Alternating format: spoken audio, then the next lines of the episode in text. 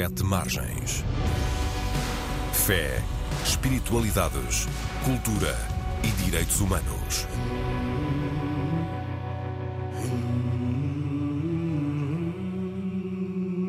Olá, viva! Dou as boas-vindas a todas as pessoas que escutam o Sete Margens, programa da Antena 1 sobre fé, espiritualidades, direitos humanos e cultura. O meu nome é António Marujo e, como sempre, este é um espaço de debate, comentário, entrevista, em parceria com o jornal digital Sete Margens, que pode ser lido e consultado em setemargens.com.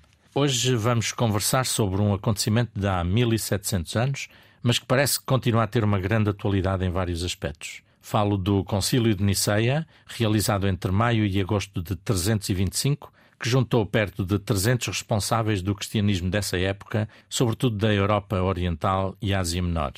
Esse acontecimento, pelos vistos, teve e ainda tem uma grande influência no que é o cristianismo atual e na sua relação com questões como a ciência e até a mecânica quântica. É assim, Padre Peter Stilwell?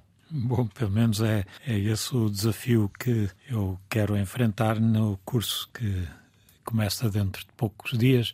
Eh, o meu pensamento é o seguinte: estamos a preparar o tal concílio, ou os 1700 anos do concílio de Niceia, mas a visão do mundo mudou e a maneira como se olha a realidade questiona uh, o sentido da nossa fé e sentimos isso no, nas, nas sociedades mais avançadas com um certo desfazamento entre a vivência religiosa e a vivência cultural. Uh, e, portanto, o que é que, que sentido faz dizermos hoje que acreditamos em Deus? É? E um Deus uno, Deus que é criador de tudo e depois a ideia de, de que Deus se possa tornar presente no interior da criação um, e que se manifeste através daquilo que nós chamamos o seu espírito, tudo isso está presente no,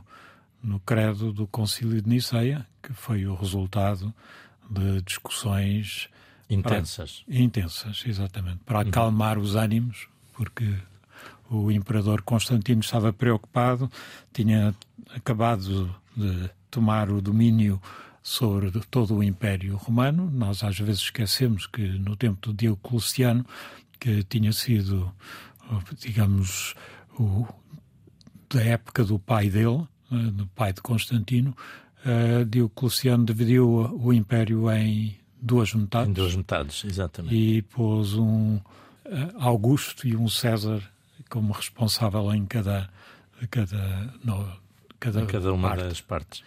E isso levou a uma espécie que é chamada uma tetrarquia, portanto, quatro cabeças a mandar.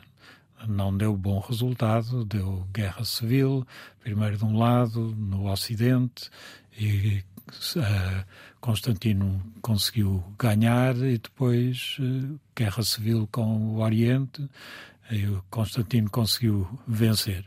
E, e é na sequência disso é que sequência ele disso que convocar ele, o concílio. Ele já estava a namorar, por assim dizer, o cristianismo. consta nas biografias dele e nas histórias que são contadas que na batalha que ele travou com o seu rival junto de Roma, eh, ele viu uma visão da cruz que dizia por baixo, tinha indicado: Neste sinal vencerás.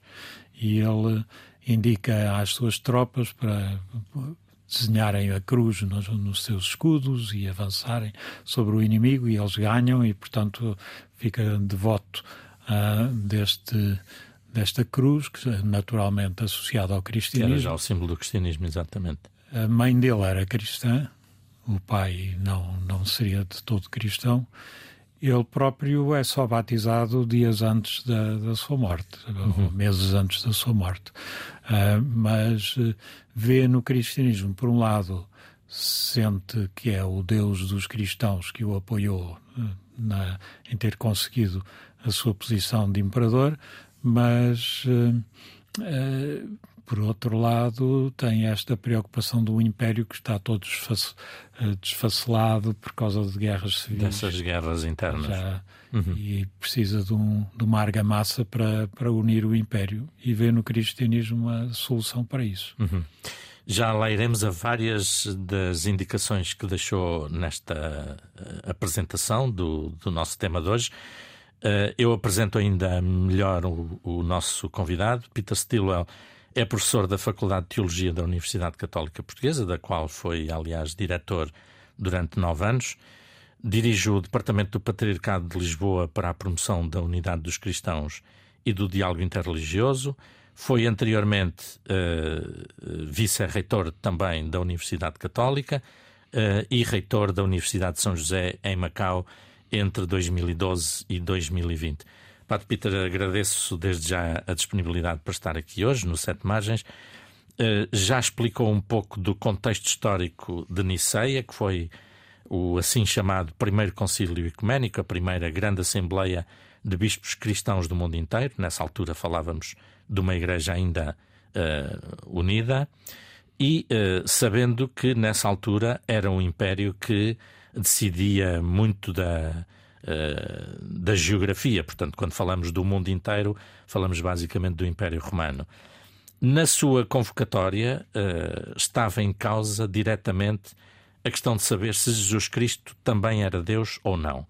Ário, um padre de Alexandria, no Egito, defendia que não, enquanto a maior parte dos cristãos considerava isso uma heresia de que modo essa afirmação de que Jesus é consubstancial ao Pai, como ficou uh, transcrito no Credo, é importante para os tempos de hoje?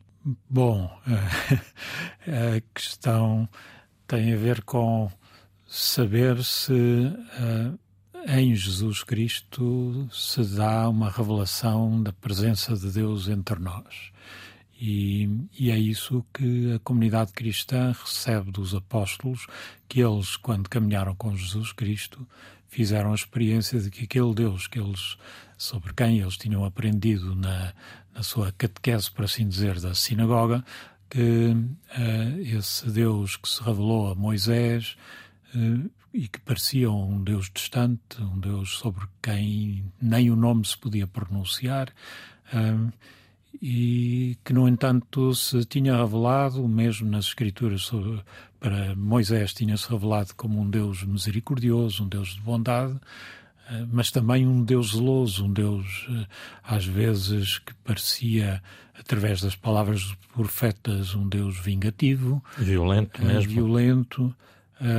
afinal, em Jesus Cristo, que se diz Filho de Adão, é, é o, a expressão que ele prefere para si próprio, é filho do homem, esse filho de Adão, nele se revela a bondade de Deus como uh, eles nunca tinham percebido.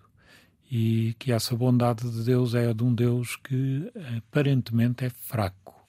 É um Deus que, ao enfrentar as autoridades de Jerusalém e as autoridades romanas, acaba por eh, se revelar incapaz, visto dos olhos uh, gentios, incapaz de salvar Jesus da morte horrível que era a morte da cruz. E essa dimensão da fragilidade é que é a marca para, para destacar para os dias de hoje, na sua perspectiva? Os dias de hoje, pois há um livro que saiu aqui há tempos do Tom Holmes, penso que se chama Domínio, que uhum. revela uh, que há na cultura ocidental esta, esta mudança em relação a outras culturas e outras civilizações, que é ver o lado dos mais frágeis. Uh, isto já tinha sido detectado, quer dizer que há, há nas sociedades uma tendência para encontrar um bode expiatório Uh, e isso até nós notamos nas televisões, não é? Portanto, uh, as notícias que são sempre de encontrar alguém sobre quem toda a gente possa martelar, seja o ministro, seja o. Uh, sejam grupos. Sejam os grupos, uhum. enfim. é sempre essa tendência, mas que no cristianismo dá-se uma mudança, porque pela primeira vez, a partir dessa experiência de contemplar Jesus na cruz, se olha o mundo a partir da vítima.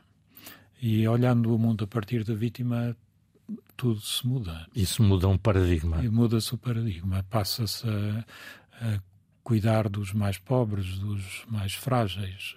Ainda há dias alguém me dizia, não sei, não refleti suficientemente sobre isso, mas que esta guerra que nós assistimos em Israel, uh, na faixa de Gaza, uh, temos dos dois lados uh, tradições abraâmicas que veem em Deus o Deus que está do lado dos mais fortes e que, portanto, essa questão de que se eu consigo derrotar o meu adversário, como David fez contra Golias. Ou como Constantino reivindicou também nessa lenda que contou. Uhum. Que Significa que Deus está, Deus do, nosso está lado. do nosso lado. Uhum. Enquanto que o paradigma cristão leva-nos a vibrar com os que morrem na faixa de Gaza. Uhum.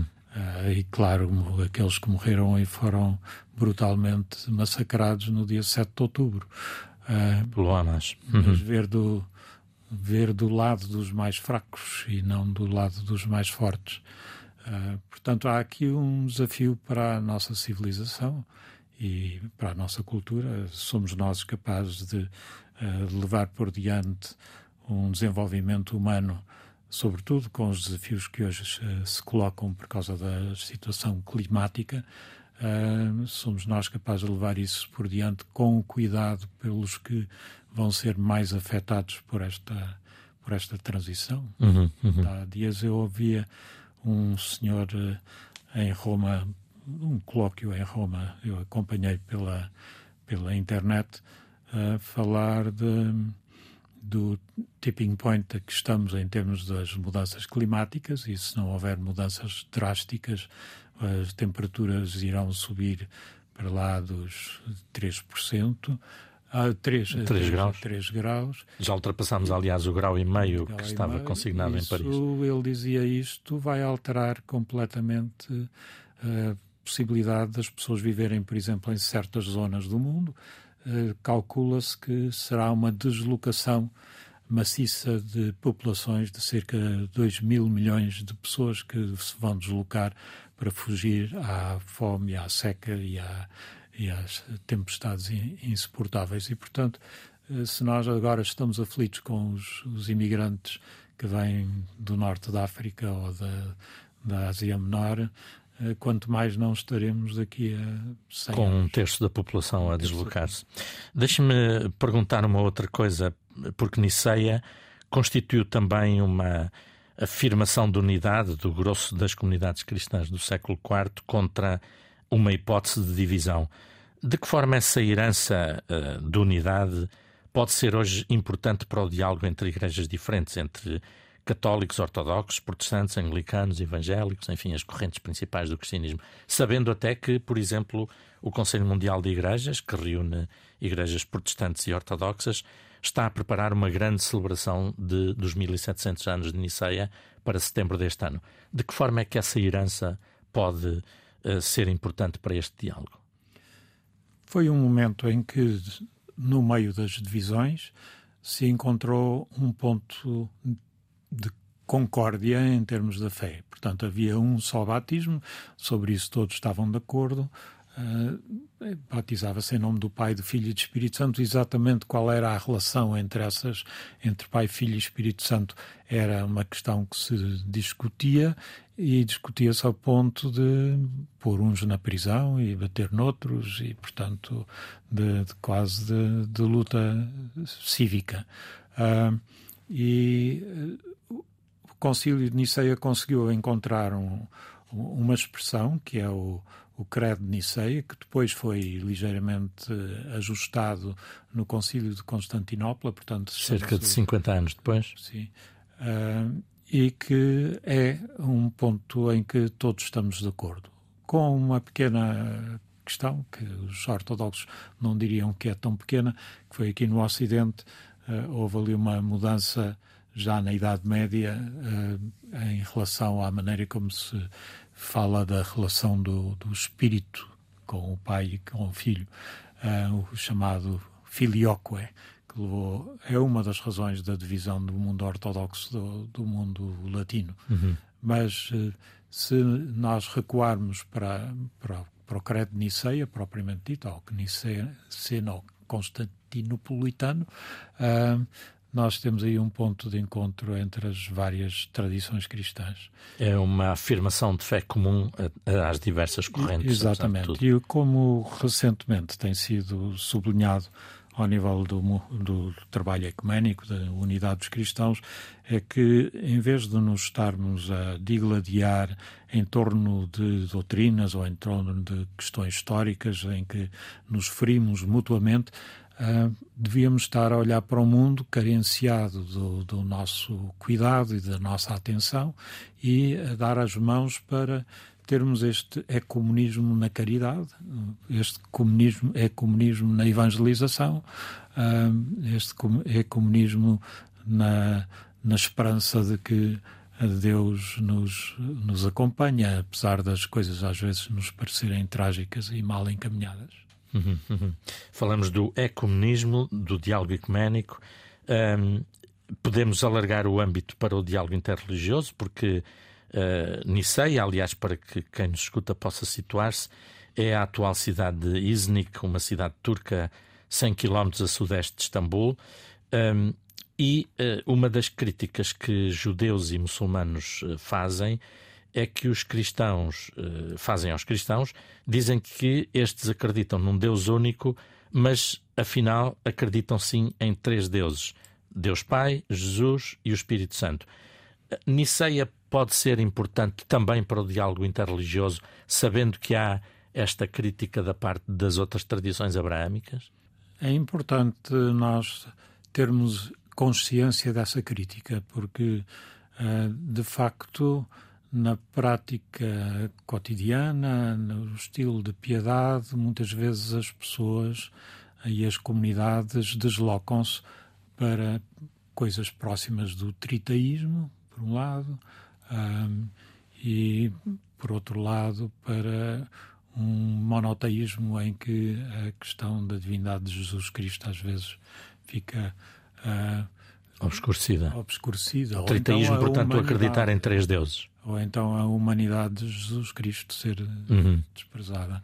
Portanto, ser capaz de perceber que aquilo que o cristianismo professa é de que o divino, se podemos falar sobre isso, um, é dinâmico e é relacional. Portanto, quando falamos de Deus como amor ou Deus como misericórdia, como dizem quer muçulmanos, quer judeus e, naturalmente os cristãos, Uh, o, o que é isso de misericórdia, o que é isso de amor, se não houver uma alteridade, não é? Portanto, se não houver uma dinâmica de relacionamento.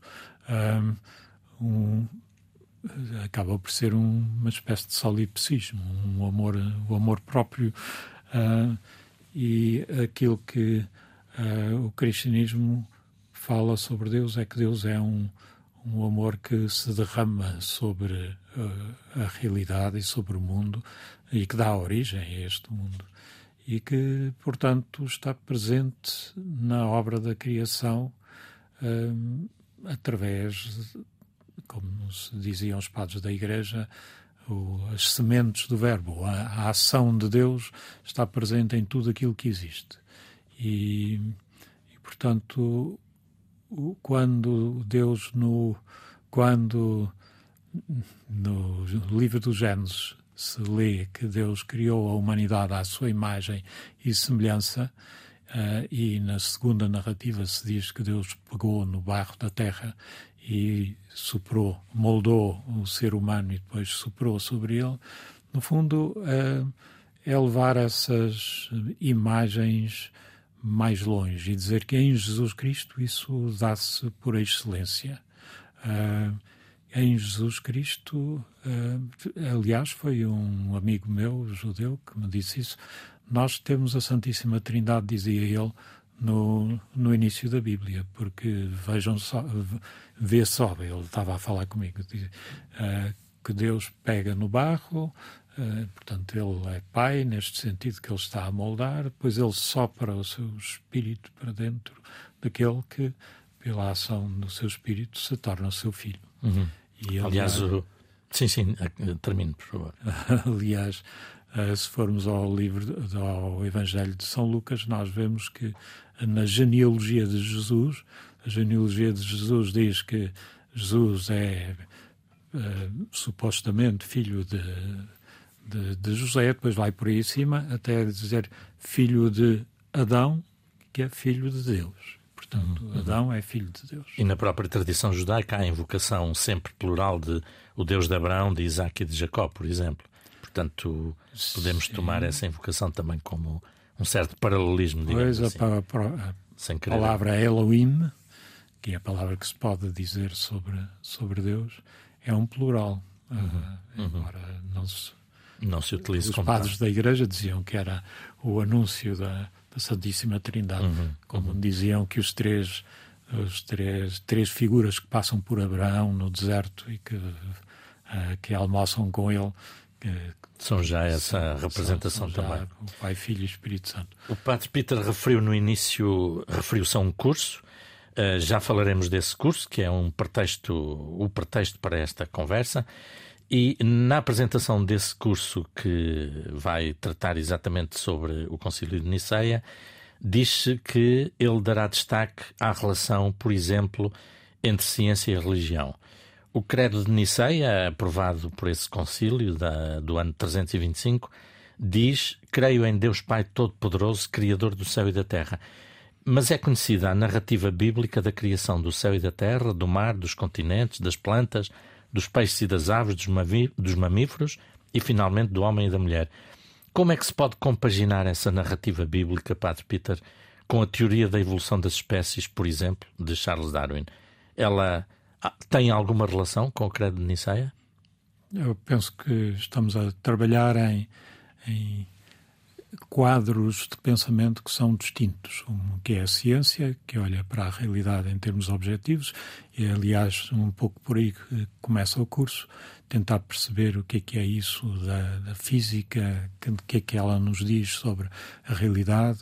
Aliás, ela revela-nos que a realidade era, é profundamente relacional, portanto, tudo é feito de relação entre uh, forças. Uh,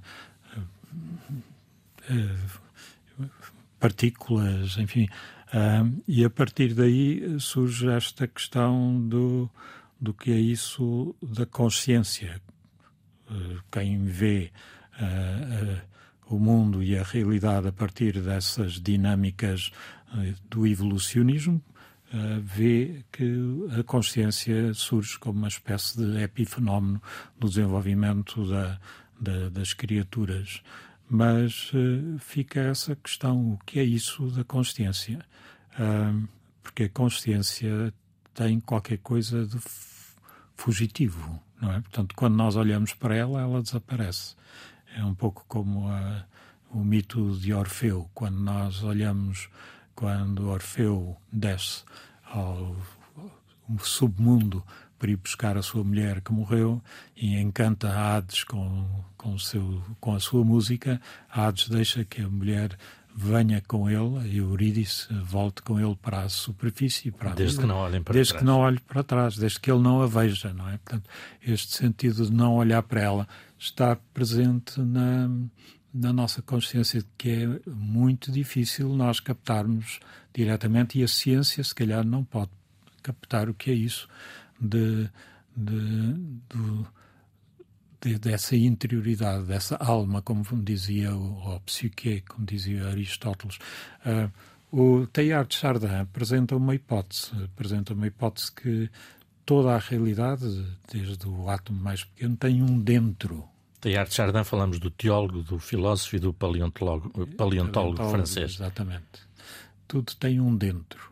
E se nós formos a pensar nisso, a consciência tem esta, esta dimensão de eu olho para fora e vejo o mundo à minha volta e tenho uma posição única. Ninguém consegue ver a partir do lugar em que eu estou.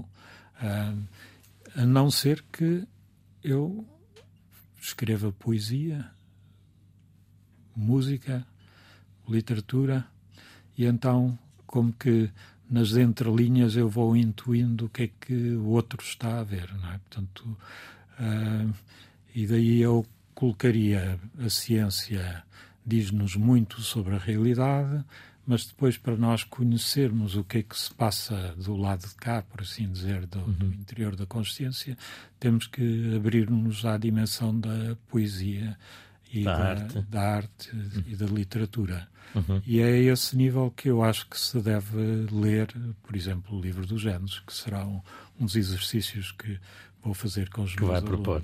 Aliás, uh, referiu uh, a física, por um lado, e também a questão da consciência, e creio que isso significa as outras referências que vai trazer ao curso, concretamente as de Niels Bohr, hum, espero estar a pronunciar corretamente, é... o filósofo dinamarquês. Filos... Que... Diga, diga. Pois é, a mecânica quântica. A mecânica quântica, que teve contributos importantes para uh, compreendermos uh, a relevância dos sistemas microscópicos como moléculas, átomos, protões, eletrões, enfim. E também o português, o neurocientista português António Damásio, que tem trabalhado precisamente sobre emoções humanas. Referiu o padre jesuíta Teilhard de Chardin, como disse, teólogo, filósofo, paleontólogo, que viveu entre 1881 e 1955, que tentou construir uma visão integrada entre ciência e religião esta, uh, este diálogo entre ciência e religião tantas vezes uh, foi referido que deixou de existir nos últimos dois séculos, três séculos. Parece-lhe que afinal uh, é, é verdade que esse diálogo deixou de existir ou afinal ele prosseguiu? temos até vários grandes naturalistas portugueses, como portugueses e brasileiros, Bartolomeu de Gusmão, Manuel de Nóbrega, eh, temos uh, o padre Lemaitre, uh, que contribuiu para a teoria do Big Bang. Enfim, um, há diálogo ou esse diálogo desapareceu? Há diálogo. Há diálogo e há curiosidade, porque hum, este olhar sobre a natureza e sobre o mundo nasce de uma convicção muito cristã, de que, hum, podíamos dizer muito bíblica, de que são dois livros que nós contemplamos para refletirmos sobre Deus, que é o livro da natureza e o livro da escritura. Um, há quem se esqueça desse livro da natureza, mas é esse, esse acreditar que Deus criou este mundo e, como dizemos no Credo, para voltar ao Credo de Niceia, uh, Deus Pai Todo-Poderoso, Criador do céu e da terra, de todas as coisas visíveis e invisíveis. Portanto, nada existe fora das mãos de Deus. Portanto, quer a história, quer a, a natureza, tudo isso deve falar-nos de Deus. Se nós não somos capazes de ver isso, se calhar temos que olhar outra vez e aprofundar, não é? Mas... E essa perspectiva justifica, é essa perspectiva que justifica, por exemplo, eh, a atenção que o Papa tem dado à questão climática e ao cuidado da criação. Sim, sem dúvida. Tem, tinha uma vertente, que é o cuidado com, a, com as comunidades humanas. Portanto, isso parecia, poderia parecer que não, não olhava o mundo uh, senão como de forma instrumental. Mas ele quis escolher para o início dessa sua encíclica um, Laudato Si, uh, louvado seja Senhor, é o início de um, de um cântico de São Francisco, em que todas as criaturas são irmãos e irmãs, inclusivamente a irmã água, a irmã o irmão vento, é tudo, tudo é irmão. Portanto, ou, seja, a natureza deve ser vista também como hum, em termos de solidariedade. Nós somos uma expressão da natureza e a natureza é nossa mãe, de certa maneira. Uhum. Regressando de novo à, à Niceia e ao seu credo, o credo parte de uma afirmação pessoal, diz eu creio, mas o cristianismo é, na sua matriz, uma fé que se exprime em comunidade. Que lugar é que fica, então, para o sujeito no ato de acreditar em Deus na perspectiva cristã? Pois o sujeito é esta questão da consciência, porque eu, eu nunca posso fazer uma afirmação de fé. Hum, ou não deveria fazer, no sentido plural. Não posso dizer queremos, eh, porque eu não posso comprometer com, com o vizinho. Com, com o vizinho do lado, né? Mas depois esse querer tem dimensões distintas. Tem o, aquilo que os clássicos chamavam fides quae, a fides quae. Portanto, fides quae é a atitude de confiança que eu tenho perante a realidade e que ela antecede qualquer formulação de fé. Portanto, a criança, quando abre os olhos e quando confia na mãe, isso é um ato que lhe nasce espontaneamente do mais fundo dela própria. é confiar que vale a pena semear as sementes, porque virá a primavera neste próximo ano, apesar de neste momento ser outono ou inverno. Portanto, esta confiança de que há um sentido na natureza, há uma ordem na natureza, esta confiança é o básico da nossa relação com o mundo e uns com os outros. E depois há a fides quae, ou seja, a maneira como nós formulamos essa confiança. Porquê que nós confiamos dessa maneira? E a fides quae é, no fundo, o credo, o credo de Niceia. De Niceia. É isso, é a expressão da maneira como se estrutura dentro do cristianismo essa confiança, mesmo diante de uma situação tão trágica como é a morte do, do seu mestre na cruz. Uhum. Deus, uma palavra estranha, é o título de uma parte do seu curso. Por que uma estranha palavra? Porque não aponta nada que, quando eu digo janela, ou digo homem, ou digo mulher, possa apontar e, digo, e dizer é isto ou aquilo, portanto estou a indicar, mas, mas Deus não pode ser apontado em lado nenhum. Ou quando é apontado, é, é de facto aquilo a que se chama a idolatria. Uh, o, Deus é a palavra que diz que o sistema não está fechado. Uh, aquilo em que nós vivemos, a história em que nós vivemos, a natureza em que nós vivemos, não, não é um sistema fechado. Aliás, abre-se uh, para outrem. Uh, e esse outrem que nós consideramos que é o Criador, uh, mas que, mesmo para os matemáticos, há o célebre teorema de Gödel, que dizia que nenhum sistema, uh, em última análise, se auto-justifica a si próprio. Tem que se, sempre ter uma linha de fuga, tendo alguma coisa que está de fora. Portanto, mesmo o sistema deste universo tão gigantesco em que nós vivemos, em que só agora com, começamos a perceber os milhões de galáxias que existem, uh, este sistema também não se auto-explica há quem procure dizer, bom, mas então há uma infinidade de, de universos. Eh, é uma das teses dos físicos para tentar fugir a esta questão, mas a infinidade de, de universos traz-nos sempre de volta a esta questão, mas porquê que alguma coisa existe e não existe simplesmente o nada? E porquê e onde é que começou? Ou porquê que Sim, começou? Porquê que começou? porque foi esse início. Uh, faz sentido, e retomo também um, um, outro capítulo do, do curso que vai dar, faz sentido também ainda falar de graça e de pecado, como se refere no Credo, ou da encarnação de Cristo e da redenção que ele operou pela sua morte e ressurreição. Isso tem significado para milhões de seres humanos, mas que significado tem exatamente para, para essas outras milhões e milhões de galáxias que, que referi agora mesmo? As galáxias ainda não sei. Talvez ainda não no final, do, no final do curso talvez tenha algumas ideias. Alguma revelação. Mas, mas uh, há modelos sobre o que é isso da redenção de Cristo. São Paulo falou disso, que falou que Jesus Cristo nos tinha redimido.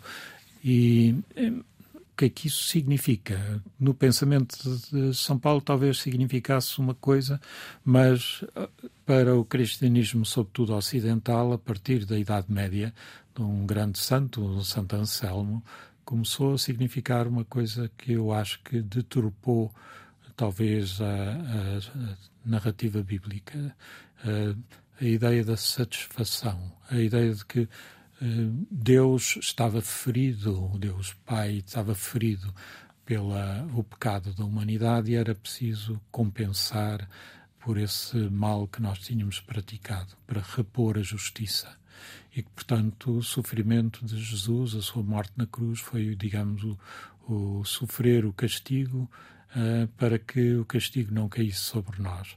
Isso é, acaba por gerar uma visão muito estranha de Deus, mas uh, entrou na piedade popular e até na, na, uh, em muito magistério e ainda hoje subsiste da igreja, campos. que leva a que ver o, o, sofrimento como uma espécie de coisa que agrada a Deus, não é? Portanto, não me parece que corresponda de todo a, ao que eu descubro nos Evangelhos a respeito de Jesus Cristo.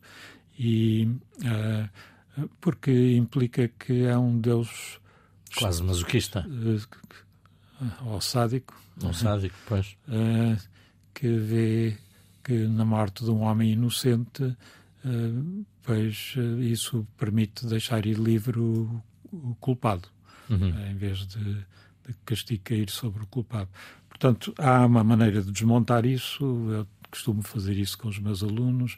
Tem a ver com perspectivas históricas sobre, sobre a justiça. No tempo de Santo Anselmo, uh, se alguém, se um servo roubasse qualquer coisa ao seu senhor, tinha que não só devolver aquilo que tinha uh, roubado, ou o equivalente, uh, mas tinha que compensar o que tinha ferido da honra do seu senhor. Portanto, uh, portanto, não era só pagar de volta a vaca ou qualquer coisa que tinha roubado, mas tinha que uh, compensar também o que, a desonra que tinha praticado. Uh, se Deus tem uma honra infinita, portanto, quando o ferimos. Nunca deixaríamos é, de. O, o, nunca seríamos capazes de compensar. Nunca estaria satisfeito, não é? Satisfeito, uhum, e portanto. Uhum.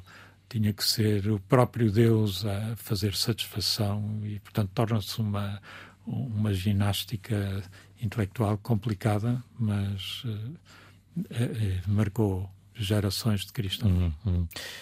E finalmente, Padre Peter, nós hoje somos bombardeados com muitas supostas verdades, com notícias falsas.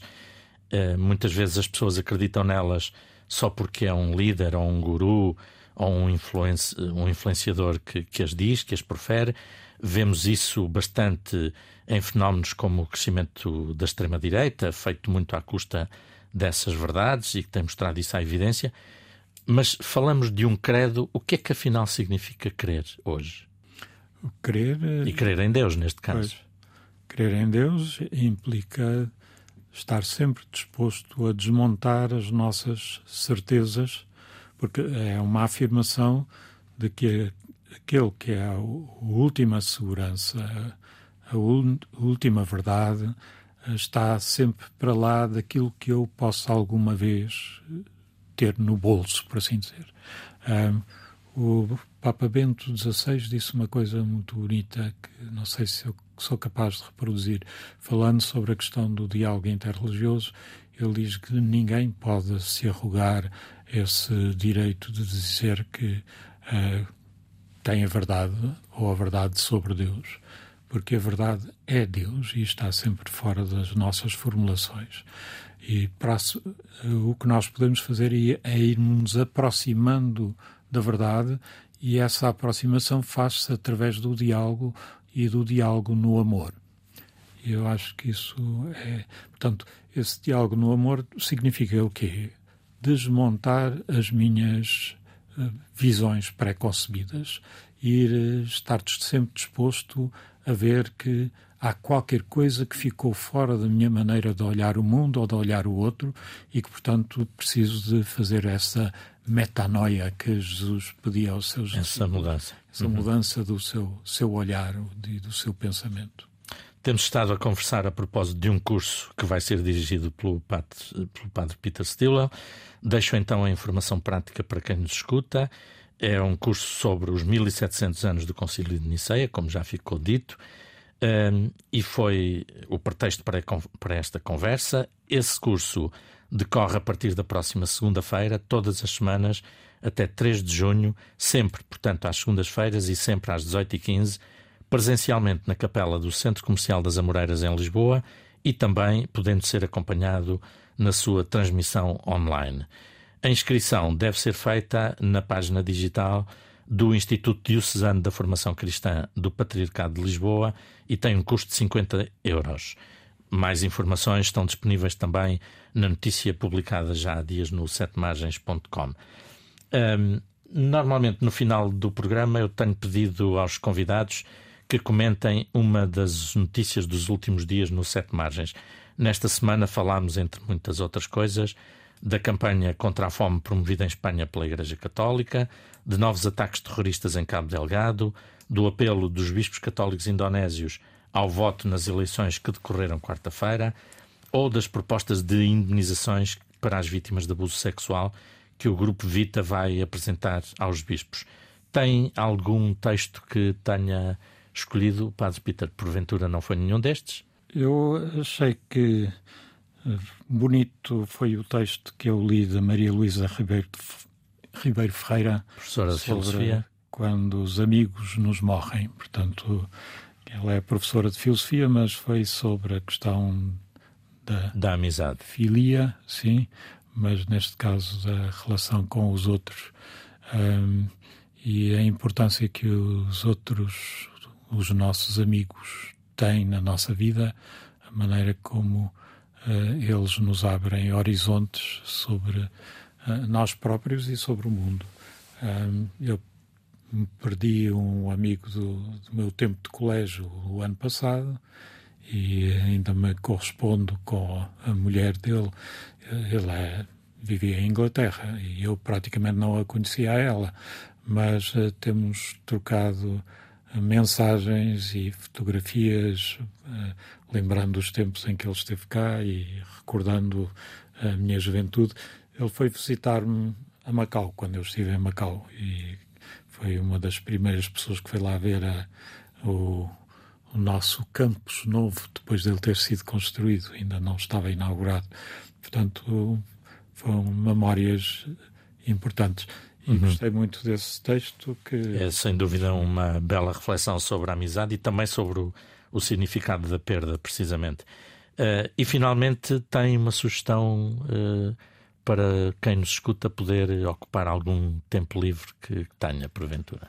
Deste escritor norueguês, John Foss, não sei se é assim que se pronuncia, que uh, ganhou o Prémio Nobel em novembro do ano passado e que eu escolhi um livro que encontrei na, na livraria ao pé da minha capela, O Eu é um Outro, Uh, Porquê que eu escolhi este? Porque saltou-me à vista esta expressão. Esta expressão é de Rambo. Aliás, ele uh, põe a epígrafe aqui no início do, do livro.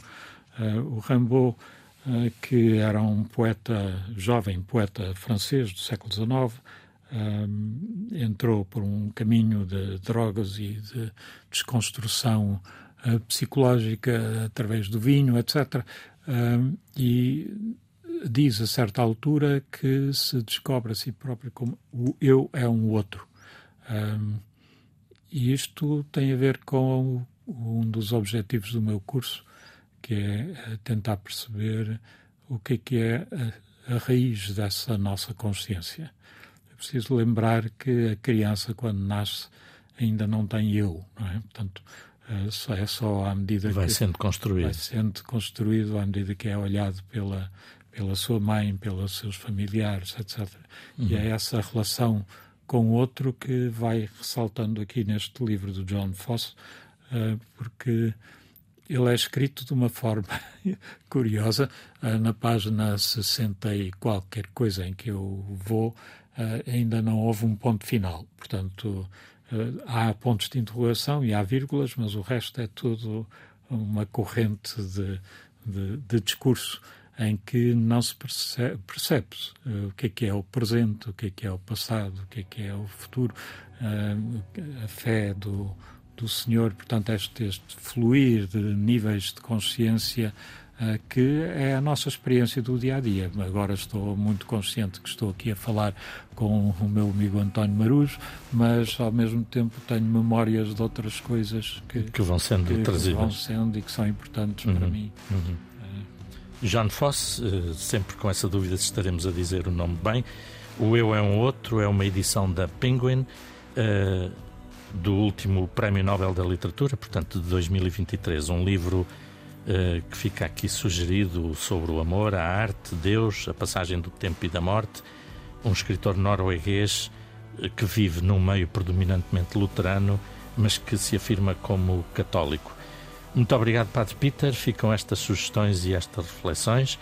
Agradeço também ao João Carrasco o cuidado técnico desta emissão, ao Carlos Jorge Antunes a produção.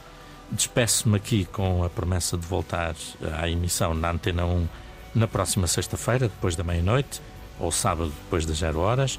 Até lá fica a informação e o debate sobre estes e muitos outros temas na RTP Play, nas plataformas digitais ou em setemargens.com. Até breve.